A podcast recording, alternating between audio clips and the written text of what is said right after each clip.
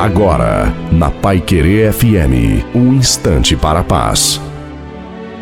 Dia da oração. Olá, eu sou a pastora Gésia Rolim e nesse momento eu quero ler a palavra de Deus com você. Quero ler aqui no capítulo 29 de Jeremias, no versículo 12 e 13, que diz assim: Então me invocareis, passareis a orar a mim, e eu vos ouvirei.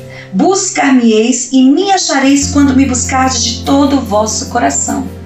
Uma definição bem clara e simples sobre a oração é que a oração é uma conversa com Deus, não de uma forma rotineira, mas é, é uma conversa, é uma entrega total a Ele. É quando nós abrimos os nossos corações para Ele.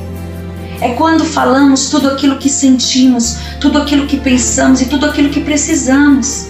É uma entrega, é saber que Ele nos ama e que Ele sempre terá as respostas certas para as nossas vidas. Que Deus te abençoe, que Deus cuide de ti. Amém.